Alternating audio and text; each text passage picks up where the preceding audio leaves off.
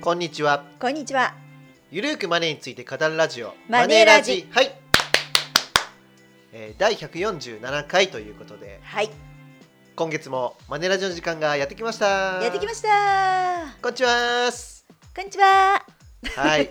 はい。前回はね、えー、コラボでしたが、あ、そうですね。はい今回は、副業ねうん通常バージョンとはい。いった形で進めていきたいと思います。はい。はい。で、えっと、今回はですね、えー、新ニーサのテーマでいきたいなと思ってまして、はい。でまだね新ニーサ講座の選び方をやってなかったなとあ、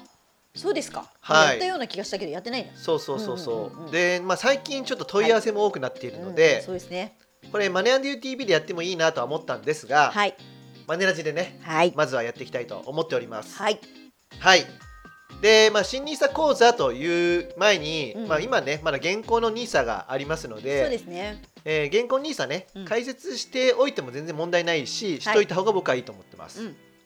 というのは、はい。今ニーサ講座を持っていると、うん。新ニーサの口座も自動で開設されるうんので、そうですね。はい。 2024年からやりたいってなった時に、うんうん1月に口座申し込みすると殺到してますからそうですね。おそらくすぐに開設できないと思うんですよ、はい。であれば、うん。そういう新ニーサを見据えた上で、はい。現行ニーサを開設するっていうのがいいのかなと思っております、そうですね。はいはい。で現行ニーサで開設するのは積み立てニーサでいいんじゃないのかなといったところでございます、はい。で、えっと、すでうにんもう現行ニーサ始めるよと始めているよという人たちもはい。 10月1日からうん2024年からのうん金融期間を変更できます、はい。はいだから新ニーサからはちょっと違う証券会社にしようかなっていうことはありだと思いますので、そうですね。はいはい。今日の放送を聞いて、まあ、決めていただければなと思っておりますはい。はい、では早速いきましょう、はい。えー新ニーサの口座選びで考えておきたいのは、うん新ニーサでどんな投資をするかですよねまあまさにそうですね。まあこれに尽きるわけですうんはい。はい現行 NISA の積立 NISA 同様の積立投資枠うん。と一般 NISA 同様の成長投資枠はい。これを併用して投資ができるのが新 NISA です、そうですね。はい。はいで併用しなければならないわけではなくて、うん。どちらか片方だけを利用することうんもうんできるわけです、そうですね。はい。はいまあ、積立投資枠と成長投資枠の特徴を簡単にまとめておくと、はい。積立投資枠は年間120万円まで投資可能です、はい。障害投資上限は1800万円です、はい金融庁の基準を満たす投資信託 ETF に投資できますはい。今約250本ありますそうですね。はいで積立投資のみですはい。成長投資枠はうん。年間240万円まで投資可能です、はい。成長投資枠だけ活用する場合は障害投資上限が1200万円ですはい。上場株式 ETF リート投資信託に投資できますはい。で投資信託は約2000本ぐらいに絞られるわけですね、そうですね。はい、一括投資も積み立て投資もできるわけです。はい。はい、まず優先したいのは、うん。積み立て投資枠を使わないと、うん1800万円までできないわけですよね。そうですね。だから1800万までやるんだったら、うん積み立て投資枠は絶対必要なんですよ。うんうんうん。はい。でどちらからやるっていうふうにしても、うん積み立て投資枠からやった方がいいわけですよね。そうですね。やっぱり堅実にお金を増やすことができるっていう目線があります。はい。はい、積み立て投資枠では金融庁の基準基準をね満たしたうん。長期でお金が増やしやすいとうん考えられる投資信託がうん。限定されてますよね。はい、はい。そうですね。そこに少額から積み立て投資ができます。はい。はい、で投資信託というのは1本で複数の投資先に分散投資できる商品なので、はい。積み立て投資枠を利用するだけでうん。長期積み立て分散投資が手軽にできるわけです。そうですね。しかも商品もうん低コストになっているということですね。はい、はい。い、いですかね。はいまあこれを踏まえて踏まえて。金融機関選びなんですけども、はいい。まあ、いくつかポイントがありますので、はい。一つずつね紹介していきますが、はい。まずは積み立ての頻度が細かく設定できるかどうかです。うん。なるほど。はい。はい。えーまあほぼすべての金融機関ではうん毎月積み立てはできまうんうんす。そうですね。これはね。はい定番ですね。ほぼっていうかすべてですね。はい。でも金融機関の中にはそれよりもさらに細かく、うん毎週積み立て、うんうん毎日積み立てができるところもあります。そうなんですよね。はい。。でこれはね、うんうんマネンリュー TV でも検証してるんですけども、うん何回かね、はいはいやりましたね。えー劇的な差はないんですが、はい。毎日積み立ての方が、うん。累積収益額がちょっとだけプラスうんうんちょっとだけねうんプラスでしたねそうはい年利とかに直すと全然大差はないんです、はいでも累積にすると少しだうんうけんはい僅差で有利なので、うんうんまあ、こういった情報を気にするのであれば、うん毎日積み立てを選ぼうということです、はいまあ、そういった金融機関を選ぼうということになります、うんうんそうですねはいはい続いて少額から積み立てができるかはいはい積立投資枠での最低投資金額は多くの金融機関が1000円にしておりますそうですねでも中にはうん店舗型だと5000円にしてるとこもありますねありますねうんはいでネット証券だとはい100円から積み立てができます、そうなんですよね100円ですねまあ、100円だとねうんそんな増えないんですが、はいうんうんでも気軽さありますよねね5000円からっていう縛りよりははい1000円2000円からやりたいなっていう人たちも多いわけじゃないですか、そうですね気軽にねまずはやってみようっていうそうだからそういう金融機関を選ぶっていうことになります、はいそして3つ目が投資できる商品の数が多いのかどうかですねこれもね結構差がありますからねはい積立投資枠で投資できる投資信託は約250本ぐらいになりますねはいでただこの250本全てうんをね金融機関でどこでも選べるのかっていうとそうではなくてはい各金融機関うんうでんさらに絞ってるわけです、そうですね250本の中からうんうん10本にしたりとか、はいまあ、ネット証券だったらほぼ全て投資できるようにしたりとかしてるわけですよね、はい自分がうん投資したい商品をはい金融機関が取り扱っているかどうかも重要だし、そうですねそもそもラインナップも多いかどうかっていうのうんうんうもん重要じゃないですか、そうですねうんうんでも別に自分が投資できる商品があるから少ないラインナップでもいいよっていう人もいると思うんですけどはも、いはいまあ、こういう多いかどうかっていうところもうんうん金融機関選びに関わってきます、そうですねうんはいいいですかねうん続いて4つ目なんですけどもはい信託報酬の安い商品が揃っているかどうかです、うんはいそうまああのもともと積み立て投資枠でうん厳選はされてるんですけども、はいでもその中でも信託報酬って安い高いがあるわけですようん今は0.1%台信託報酬がはい0.1%を切る商品とかもあったりするんで、そうですねそういういう商品を取り扱ってるかどうかが結構大事はい0.3%と0.1%、うんこのたかが0.2%の差もうん10年20年30年と積み立てを続けているとかなりの差になってくるので、はいはいここは安い商品を扱っているところを選びましょうとなりますはいいいですかね、うんじゃあ5つ目のポイントなんですけども、はいクレカ投資でポイント還元が得られるかどうかあーそして還元率が高いかどうかですこれもねクレカ投資も重要なポイントになってきますよね重要ですよね、うん毎月5万とか積み立てているうんはいのにポイントがもらえるのかもらえないのか、うんそれが10年20年30年と続いた時うにんうんかなりの差になるんですよ。確かにね、うんだからそういうクレカ投資に対応しているかどうかっていうのと、還元率が高いかどうか、うんこれも大事になってきます。確かにはい、続いて6つ目が、はいポイントの種類と利用している経済圏が合うかどうかです。あーそこもねそうそうですよねそポうイント貯めてそうもそう使えなかったらねそうな意味のいしクレカ投資できるって言っても、うんはい自分がそのクレカ持ってなかったら意味ないじゃないですか、確かにそうですねそうなんですよね、うんうんうんうんだから対応しているクレジットカードを持っている、もしくは普段利用している経済圏と合うかどうかっていうところも大事になってくるわけですよそうですねそう、うんうん楽天経済圏じゃないのに、はい楽天カードを持つメリットって低いですよねそうですねそううんそういったとこもあるんですよまあ無理にね作ってもいいんですよ、うんただもともとあるクレジットカードを使えた方うんうんがうんより有利じゃないですか、それはそうですよねまあ、そういう目線もあるのかなと思います、そうですねうんうんはいそして7つ目が、はいサイト等の使いやすさ充実度はどうかですねうんはい確かにまあ、使ネい勝ッ手トやでな取引ができるネット証券とかスマホ証券だけじゃなくて、うん店舗を構える銀行とか証券会社も今やウェブサイトでうん情報をチェックできます、はいですしうんアプリも作ってます、はいはいでまあそれだけで使い勝手の良さだけじゃなくてプラスアルファのサービスも嬉しいですよね、そうですね例えば、はいうんうん楽天証券では、はい日経テレコンっていうのをねはいはい利用して、うんうんスマホで日本経済新聞を読むことが可能なんですよ。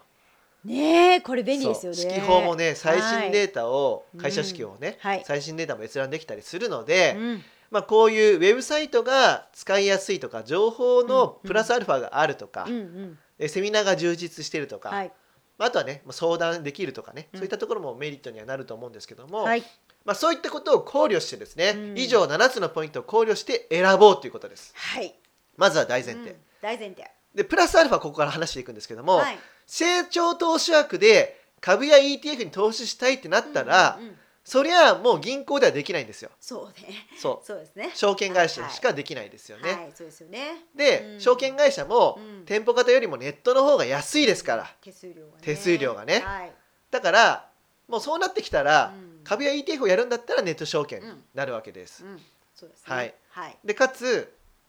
アメリカ株とか、はいアメリカの ETF うんうん。投資したいっていう場合は、うんもうさらに限られてきます、そうですうん、ね。日本株に関しては、うんうんあのどの証券会社でも変わらないんですよほぼ全部はい。投資できるんですけどはいも、んん米国株とか米国 ETF の扱いは、はい。証券会社によって変わってきますはい。米国以外もね海外株の扱いも変わってくるんですよ、うんうんうんうん。で特に米国株ってしね人気ありますよね、人気ありますね。はいでここが多いところっていうのはやっぱり SBI 楽天マネックス証券ですそうね。このうんやっぱり三大ネット証券って言われるところになっちゃいますよね。あとはその株もはい。 100株単位じゃなくて1株単位とか、あとは金額単位で買いたくないですか確かに千円とかね。そう一株3000円とかはいはいはいはいそうそうそうはいそういうところを提供しているような、うんサービスを提供しているような証券会社に絞られてきますよね確かに買いやすいかどうか。はいうんまあ今言ったような、はい前半7つのポイントと株を投資するんだったらっていうことで、はいえー取り扱いね米国株米国 ETF の扱いとか、はい。少額から投資できるのかどうか、うんうんうんまあ、全部でじゃあ9つ言いましたねポイントはをいね、そうですね。はい。これを踏まえてですね前で。おすすめの証券会社はって言ったら、はい。 やっぱり SBI 楽天マネックスですやっぱりもうこの3の社のどれかを選んでおけば問題ないのかなっていう感じですよ、うんうんうんそうですね。まあただねこうこの3社っていうのはもう相対で対面でねはい相談するっていうことはできないので、どうしても相談したいっていう場合には店舗型の銀行とか証券をね選んでいくべきなんですけども、はい。まあ自分でもできますよということであれば、うんうんまあ、この3社、はい。はい、どれかから選んでいただければもう全く問題ないのかなと思っております。そうですね。はいえーっと例えばね売買手数料はい NISA でうん投資する時の投資信託とか日本株米国株の売買手数料ははい。どうなのか、はい。この3社は全て無料になりました、ねえ、はいここ来て無料になりましたそうね。最近ねリリース出して、出しましたはいね。新 NISA でうはん売買手数料を無料にすると、はい。はい、で積み立て投資枠で買える投資信託の本数なんですけども、はいえっと、9月30日時点だとうん SBI 証券は205本、はい。楽天は194、はい。えーマネックスは177になっております、うんうん。はい、で積み立ての頻度は SBI は毎月毎週毎日できますはい。楽天は毎月毎日できます、はい。マネックスは毎月毎日できます、うんうんうんうんだから毎日みんなできるんですよ変わらないですよねそうですね。クレカ積み立て、はい SBI は三井住友カードはい。還元率が0.5%から 5%5%、うん。はい5%と高いのはプラチナっていう一番最上級のカードにするとそうでですすね,、ね。はい。だから基本の通常カードは0.5%です、うんうん。楽天証券は楽天カード0.5%から1%、うんまあ、通常カードは0.5%です、はいマネックス証券はマネックスカードで、うんえポイント還元率は1.1%ですおお、ちょっと高い。一番高い、うんはいで、えー、と成長投資枠で単元未満株の取引はできるのか、うん SBI 証券できます S 株はい。楽天証券もできます、はい株ミニはい。マネックス証券もできますワン株はい。はいで株の定期買い付けはいはいはい。定期的に買い付ける、うんうん積み立てができはい、る積みのか、立てができるかね。 SBI は日本株できます、はい。楽天は日本株と米国株できますできます。マネックスは米国株できますはい。はい、米国株 ETF の取り扱い数は、うん SBI が5083銘柄はい。楽天は4823銘柄、はい。マネックスは4532銘柄、うん。まあ、ただ大手企業はどこでもできるって感じですうんね、うんうん、まあ有名なとこはね。そうだからは上い場したばかりってなった時に、うんうんまあ、一番取り扱いの多いのは現状 SBI なのかなというところですね、うんうんうんはいで銀行とのスイープサービスなんですけどうも、ん。はいはい。それはね SBI は住信 SBI ネット銀行持ってますんでありますそうですね。はい。楽天証券も楽天銀行あるんであります、ありますね。マネックス証券はないでうす、んうん。だから今後、はいあの来年の1月からイオン銀行と業務提携しますんで,、そうですね。ここがどうなるのかっていうとこうろ、ん。はいあともう一つねドコモとも資本業務提携、びっくりしましたね。はい、資本だですからね、はい資本業務提携だから、うん普通の業務提携よりも厚いんですよそ。うですね。はい、でこう連動するようになるので、うん、まあ、さっき言ったマネックスカードだけじゃなくて D カードも入ってくるんじゃないかなと、そうですね、きっとね。そうそうそう、んドコモ経済圏っていうのありますよありねますね。ドコモ経済圏には証券がなかったんですよそうですね、確かに。そうそうそうそう au とかもあるしね。そうどこもあるしね au 株式証券証券あるし。そうそうそうまあ SBI はその証券に入っあの経済圏に入ってないですけどねう。まあまあ入ってないそうけでどもペイペイうん経済圏、ペイペイ証券あそうりでますすね、かあらりますからね。ペイペイ証券も NISA にね、はい参入するって発表しましたしそうでねすね。うん、でイオンはイオン銀行がもともとあったわけなんで,、うんうんはいはいで NISA もやってるじゃないですかそうですね。だからドコモだけ結構チューブラリンだったんです確かに。そこがうん、ドコモとマネックスとイオンくっつくんで結構巨大な、巨大ですよね。そう連合軍が出来上がるっていうことで、いやうんー、金融業界もいろいろと。そうだからこのクレカ積み立てとか、うんそのスイープサービスのところも強化してもらえるとマネックスでやろうっていう人はもっと増えると思うんですよね確かにそうですね。はいうん、で主な無料情報は、はい SBI 証券は、まあ、その SBI 証券の中で投資情報メディアっていうのを持ってるんですよはい YouTube もやってるし、うん、うん。会社指揮法も見れますそうですね。楽天証券は投資るっていうのやってて、うんはいあと会社指揮法と日経新聞見れますしね、はいでマネー本もうん無料でね見れるものがあります、はい。でマネックス証券はマネクリやってますマネクリやってます。で会社指揮法も見れますうんということで、ここも大差ないですねそうですね。ちなみに投資るとマネクリは私たちもね出させてもらってますよね。あそうですねはい僕は連載しておりますはい毎月ね、でコールセンターに関しても SBI 楽天マネックスは遜色ないですうん。うんというところで、はい。まあだから自分が気に入ったところでやるのがいいのかなとう、んうん。うんそうですね。まあそういうことですね。そうなので正直ねマネックスはこのドコモとかイオンと提携する前は若干弱かったんですそよ、うちょっとね。そう一緒 SBI 楽天少にしね引けを取ってたんですけども、うんはい今回の発表うで、んこうかなりね対等ラインまで持ってきたわけうんですか持らってきましたね。かなり期待ができきるんじゃないかなと、うん。そう青赤黄色ということで、はいはいはい。ねはい。そう信号ですよね本当です、ね。そうそうそうそうまあ本当にもうこうなってくるともう本当好みの問題とあとは本当経済圏自分がどうねそうそうそうそうどういうところで生活してるかとかそういでのになすりよますよねだから。基本的にはあうんんまりね変わんないですから、はいそうですねまあ、カードカードのところはねちょっと変わりますけどね、うんうんうんうんクレジットカードねはい。だからそういったところを踏まえて、うんえー皆さんね、うん現行の NISA をはい金融機関変えたいんだったら、うん10月1日からはい。変更届できできますのでねそうですやっね。ていただいて、うんでもうここまでねいろいろと情報をアップデートされてたら、うんこれ以上新たに変わるってこともなかなか出づらい状況になっておりますそうですね。そうもちろんねこのポイント還元率が変わる可能性はありますけどね、はいはいはい。でも現状そうはですね通常カードで0.5%っていうところうんうはん維持される可能性高いのかなと思いますから、うんはい。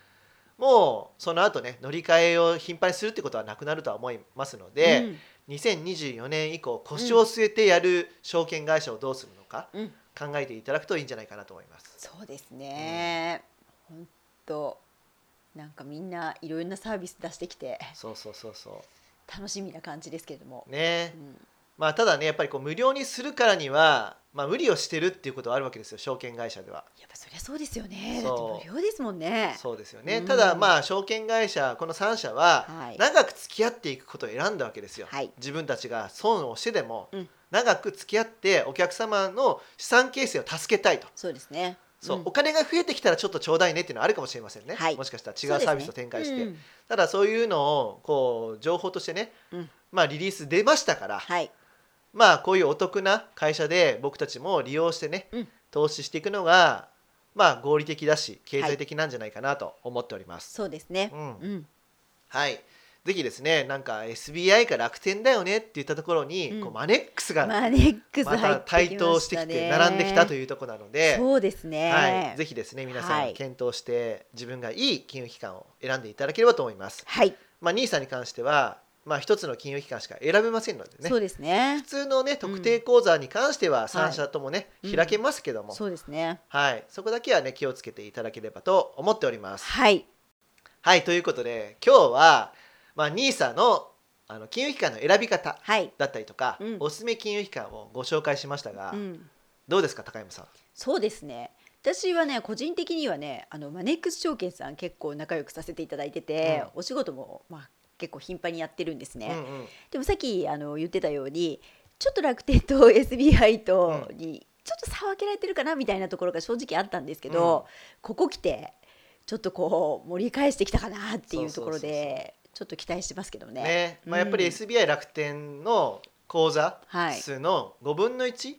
らしいんですよ、マネックスって、うんうんはい、第3位なんですけどねそうですね222万とか書いてあったんですけども、うんやっうんぱそこを追随するためにははいこういうふうに連合軍組んうでんやっていくっていうのは、うんまあうんかなり戦略的でいいと思うんですよね。そうですね。はいまあ、それをね僕たちこう個人投資家がどう受け止めるのか、うんまあ、でもドコモの経済圏使えるんだったらかなりうんうん増えると思うんですよ、マネックス証券開設しようっていう人が、うんうん、そうですね。まあ、すごいいいですよね。はい。はい、といったところで、うんまあ、ぜひ皆さんね、はいあのーまあ、ちゃんと見ていただいて、はい。まあ、客観的に見ていただいてですね、うんうんえー自分がいい金融機関を選んでいただければと思っております。はい。はい、ということで、うんまああのーありがたいことにですね、うんカズレーザーと学ぶを見ましたというね、声がたくさん届きまして、そうですね。はい、まだね皆さんねあの TVer で10月10日まで見れますんで、おお、じゃあまだまだ。はい、うんぜひ見ていただきたいなと思うんですけども、ぜひお願いしたそいしでてすねね。あのご感想とかもね、はい。あの僕のツイッターのリプ欄とかに入れていただければ嬉しいなとは思うんですけども、そうですね。あのカズレーザー出たんですけどね、うんどうでしたかその裏話みたいなね 番組裏話みたいな。ああそうですね、うんまあ、まずねテレビ収録はい。するにあたって、うんまあ、まずディレクターと打ち合わせして、はいはいリハーサルやっうて、ん本番に臨むんですけども、はいもう1日がかりですねああ結構結構大変拘束時間は長い。そう収録うん2時間半、はい。はい僕が出てたの多分15分か20分、はい、そういういう感じなんですけども、はいはいはい。まあそれで休憩なしでぶっ通しでやるんでああ。皆さんね集中力もすごいなって言ったところですよね。やっぱりあの芸人の方とかってうんすごいですよね、これ愛の手とか、うんあのコメントとかどうですかやっぱり共演してみていややっぱりなんえかえこう受けというか面白い要素を頑張って出そうっていうのが自然と出るっていうのがすごいなと思っててももちろんその質問じゃないや講義に対してはいこういう質問した方がいいなとかっていうのもすぐ切り返しもうまいしあとまずカズレーザーさんがね何でも知ってるからあの人やっぱりすごいですねすごいですえねえそしてその知ってるっていうのを分かりやすくそのうん芸人とかゲストの人たちに教えるっていうのもはいはいになってるんですよね。なるほどね、まあ、だから多多分知ってないとはいそういう話できないし、その難しい話を平易にするっていうところはのい技術うんを磨いてるからこそできるんだなうんといったところで、あとアナウンサーの方回しもうまくて、はいはいうんすごいさすがだなという感じでしたね。はいいまあ、ただだね僕の話は、はいそのダイウィズゼロだから、はいはいはいこうその前の2人がね、うんもう投資してお金を増やしていこうぜみたいな話なんですよ。そうですねで結構日本経済ねこれからそう復そうそう調するぞみたいなそう感じそうですもそんうねお金を増やそうっていうところからお金を減らそうっていう話だから、はい極端な感じで、確かに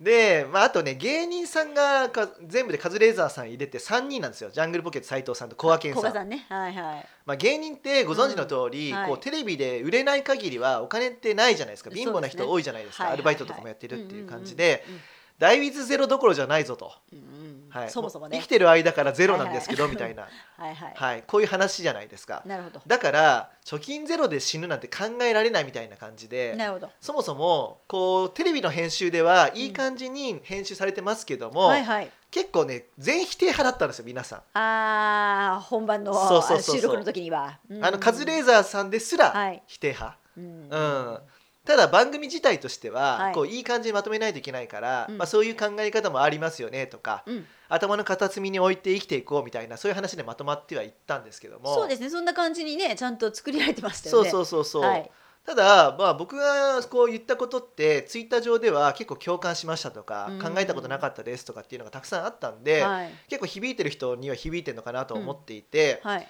やっぱりこう今って老後不安とか、うんまあ、こうインフレとか、はい平均給与に伸び悩んでるとか、はいこう社会保険料の負担がどんどん増してるとかで、はい不安じゃないですか、うんそうですね、コロナもあったうし、や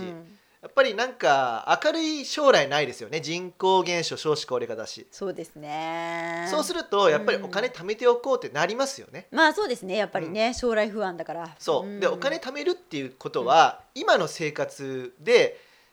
うまくさその充実しないで貯めてる分にもあるわけじゃないですかまあそうですよねやそっうぱりまあ犠牲にしてそうそう犠ってい牲にしてる部分はあるわけでですよね、、うんうんまあ犠牲にしてない人ももちろんいるんですけども、はいはいでも多くの人って、うんうん厳しいながらも節約して、はいなんとか貯金捻出してるっていう人が多いと思うんですよ、はいでその貯金をしている理由っていうのは、うんまあ、例えば怪我とか病気したら大変だから用意しとこうっていう考え方もあるんだけども、うんうんうんやっぱり一番は老後資金ですよねそうですね。でそこに向けて貯めてるんですけども、うんうん結構貯めすぎてるって話でう、んうんやっぱりお金を使う価値っていうのは若い時の方が高いんだから、はい。そのところでやっぱ使っていこうよっていうメッセージ性なんですよ。うん。うん、大水ゼロっていうのは、うんお金が貯めるだけが全てじゃなくて、うんちゃんと人生でいいタイミングでお金をちょうどよく適切に使っておこうって話なんです。そうですね。はい、で思い出や経験に使うと、うんはいそれはずっと記憶に残るし、はいそこで得られる思い出から得られる配当、うんまあ、喜びですよね、はいずっと続きますから、うんだからどんどん使っていこうよっていういい本なんですよ。ねえなんかやっぱりうちの母なんかももう80歳になりますけれども、まあお金はねそんなにまあ困らないぐらいあるんですけども、やっぱり80歳になるとなかなか体も動かないしそうそうそうもっとまあ若い時にというか体が動く時に、うんまあ、旅行行っとけばよかったとか、そまうあ、だいよねろいろ今頃になっていろいろ言ってますからね。そうやっぱ旅行とかも、うんはいこう歩き回れないし行ける場所も限られてますよね。そうですね、うんうんうん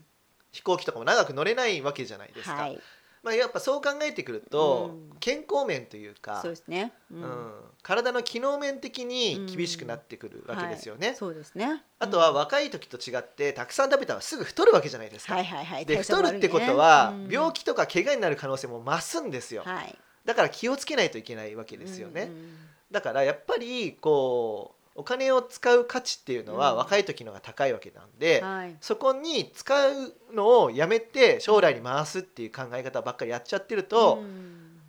まあ、経験も何も得られないし自分のスキルも上がんないし、はい、うん、人脈も築けてこれないしうん、いろんな面でマイナスじゃないですか。そうですね、うん、で仕事をすることでその経験とかも得られるので、はいそれは仕事をすることでいいことはありますけれども、でも仕事をして得られたお金も有効に使うっていう目線が大事だよということです。はいはい、ここの部分がねなかなかこう出演者たちには理解が得られなかったんですけどもうんまただねやっぱり視聴者には響いてる人は響いてるんで、まあ、はいよかったなとは思うんですが、まあそうですね、まあ、実際「ダイ・ウィズ・ゼロね」うんなんかこう売れてゆりふりさんの本じゃないけど売れてるってそうそうそいううそうねだからその放送されビルパーた、キンさんのねそううん次の日はアマゾンの総合ランキング1位だったんですよ すごいですよね。で書店でもめちゃくちゃ平積みじゃないですうか、ん、今そうですだね。からかなり皆さんには響いたんだなと思うんですよ、ううだからねちょっと思ったのが、うんその出演者の中にやっぱり会社員とか公務員みたいな人が、うんうんやっぱりいた方が良かったですね。だからアナウンサーの方いらっしゃるんですけども、はいあまり意見言わなかったんで、うんうんもうちょっと言えるような感じになれば、うんまあバランスが良かったのかなと思うんですよ。うん、なるほうどん、ね。やっぱりこう変動の大きい、ね、収入の変動が大きいような職種じゃないですか芸人とか芸能人っていうそのうはで。すね。安定しないですからね。そうそうするとやっぱ将来怖いから使えないってなりますよね。まあそこはわかりますそようね。そこはやっぱ会社員公務員よりもなりがちだと思うんですよね。うんわかりますだからそこの部分が、はい。まあ、僕こう放送を終えて、うんうん、ちょっとこそこがまあバランス悪かったかなとか、うんあとはもっとうまくその出演してる時に言えたんじゃないかなっていうのうもん振り返りあったりとかして、はい。うんそこは反省ですね。うんうんまあでもね、とりあえずこれも場数じゃないですかね。ん何回かそうですねもしあの出させていただける機会があればね、そうそうそうそうまたっていう感じになると思うんですけそどうね。ですね、はいやっぱり考え方でこれが絶対に正しいっていうのはないしないですよね。そう、んあの年金の受け取り方だって正解はないじゃないですか、はい。はい。まああの人によって寿命も違うし、体の機能も変わってくるしお金のそうねですねどれぐらい持ってるかも変わってくるんでそうですそうです。変わるんですよはい。だけど考え方の幅を広げておくっていう、うんそういいところも悪いところも知っておくとか、うんうんお金を増やすだけじゃなくて減らすとか使い切ることも必要なんだなうん。そういうのを自分の脳に入れておくってことはすごく大事だと思うので、うんうんなんかこの考え方気に食わないから否定するとかじゃなくて、うんうんあそういう考え方もあるのかなとか、うんうんじゃあこういう考え方を自分の中に取り入れるんだったらここの部分をちょっと活用しようかなとか、うんうんそういうふうに情報を受け取るのがいいのかなとは思いました。うん、そうですね。そう結構ねツイッターーでも否定の意見もあったんですよ。まあそこはね。んなことできるわけねえけだろはういとはいか、はいそはれにい。決めつけてもしょうがないんですよ。うんうんあとね 正直僕の本じゃないから そんなに悪口言われても困るんだけど そうまあまあまあまあ、まあねはいビル・パーキンスさんのねそう米そうそう国のねただいい考え方です方からねでしょ、はいと思うわけ。そうそうそうですね、まあでもそれやっぱり、まあ、あのどう思うかはまあ人それぞれだとは思うんですけどまあ一応そういう考え方もあるんだなってそういそううそうところでねだからこれはね、ファイヤーのところことにも関係するわけですよ、うんうんファイヤーっていうのは今の生活を犠牲にして激しく節約して、うんもう毎月30万円投資だみたいにやって、はいはいはいファイヤー達成しましたって言うんだけども、そうです別ねに悠々自適な生活してないじゃないですか、そうですね。なんか吉野家でご飯食ってとかやはいってるじゃないですか、うんやっぱそういう貧乏な生活が染みついちゃうから、まあ、もちろんお金は減らないんだけども、うんそれがただ楽しいのかどうかっていうところをうんまず考えないといけないですよね。そうですね。はいで結構若い時にいろいろとできた旅行とか自己投資とかをしないで来てるわけですよね。はい。それってどうなのかなって言ったところももうちょっと考えないといけないだからうんファイヤーブームにアンチテーゼとしてやったのが実はこの「大ウィズゼロだったりするんで、なるほど。はいうんうんまあそうは言ってもね不安は不安だから貯金ゼロで死ぬっていうことは、まあ、実質無理だと思うんですよ。まあまあね、やっぱ何歳まで生きるかわかんないですそね。うそうそうそう、だけどもできる限り使って、はいうんまあ、ゼロに近づけるっていうことはできるのかなと思うんうん、ですよね。うんうんううんうんん、でそれはやっぱりこう価値が若い時の方が高いからって言ったところそこを片隅に入れてはい生活していこうぜみたいなはい。そういう感じでいいんじゃないでしょうかそうですね。うんバランスを取りながらね、はい、やっていきましょうっていう感じですかね。はいはいそんなヒントになればといったところでははいそんな話をしておりますんでまあこういうこう裏話を知った上で見ていただくとねまたなんかそううわそういう感じだったんそうそうだそうそうっていう楽しみ方がそうなんでですよきるのかなとは思いますよね。あなんか結構そう考えるとうん芸人さんたちかしげ首かしげて見てるなとか、うんうんうんうん。はるさんはうんうんって聞いてくれてるなとか、はいやはい。っぱねこれ女性の方が刺さってたなっていううん武藤智さんもね多分聞いてくれてたんですけど、うんうんうんうん男性陣はんっていう感じでね見てた、うんやっぱそこが芸人なのかなっていったところはあるんですけども。なるほどね。はいはいまあ、そういったところの表情、皆さんの表情を見ながら、はい再度見ていただくとあそうだったんだっていうのがねうん分かるのかなと思いますし、そうですね。はい、あとはまあ番組見た感想でね、まあ、あの僕以外の人たちの話も面白いので、そうですね。まあ、どうだったよっていったところうんうんを、あのまあ、Twitter あ X のリプランとかで教えていただければ嬉しいですし、はいまあ、リツイートしていただいたら僕コメントしますんで、はいはい、よろしくお願いいたします。はい。はい、とうん最近ね、はいい、ろんなフォロワーの方から、はいなんかインスタグラムで「うんよりふじさん広告出してますか?」 となんか証券会社の広告だったり、はい。ホリエモンを使った広告をインスタグラムで出してますかって言われてそんなの出してないんですよ。んでそこクリックすると、はい LINE のアカウント登録にもうなんかつながれるわけなんですけども、うんうんその LINE のアカウントもやってないんですよ。うんうんというかそもそも有料のサロンとか有料のコミュニティは僕は一切やってないんですね、はい今後もやらないんですけどうんも、うんだからそれ全部詐欺なんですよ。うんはい、で、まあ、あの LINE に知り合いがいるんで、はいオープンチャットにね僕の名前があるようなのがあったんで、うんうんそれ削除してもらったんですけども、はい。でもその削除してもまたすぐ出てくるじゃないですか、そうですね。僕の写真とか勝手に使われて。はい。だからそれも全部詐欺なので、うん皆さんそういうの引っかからないようにしてくださいそしてうん必ず通報してください、はい。はいうん。まあ、そういうのでねこう損する人たくさんいますから、そうですね。まあ、なかなかねこうまだまだね僕はポットでなので、はいはい。すごい有名な方と比べては、うんそういう詐欺の数は少ないんですけども、はい。そういう偽アカウントたくさん出てきてますんで、うんまあ、気をつけていただければなと思います、うん高山さんは何かありますかまあ私はあの短くていいんですけども、うんまあ宣伝というところで言ううと、んあの有名な方でえっ、と乙武さんはいはいと対談させていただ乙きました。武宏忠さんでしたっけそうですね。はいはいとあの五体不満足ではいはい有名な、はいあの方とですね、はいあの子どもの金融教育についてえ対談をさせていただきまして、はいあの東証が運営している東証マネ部といえうサイトで、はいはい、今月か来月ぐらいには記事がアップされるんじゃないかなとそうなんですか思いますので内容は教えてくれないんですねはい内容はまだということで ぜひそちらも見ていただけると嬉しいかなと、まあでもね金融教育って学校に任せるわけにはいかないですよねそうですね学校の先生たちも、まあ、自分たちが学んできてるわけじゃないしそうです実践してるわけじゃないんではいということはこう家のですね家の金融教育は重要ですよねもう本当に重要かなとああ思多分そういうう話がされたってことですよねはいあなるほどじゃあすごい楽しみなのではいぜひ、はい東証マネ部でアップされるそうなので、はいぜひ皆さんそちらも見ていただければと思っておりますはいはい、というわけでですねまあ本文本論かはい本論の兄さんの話ぐらいちょっと長くなっちゃ った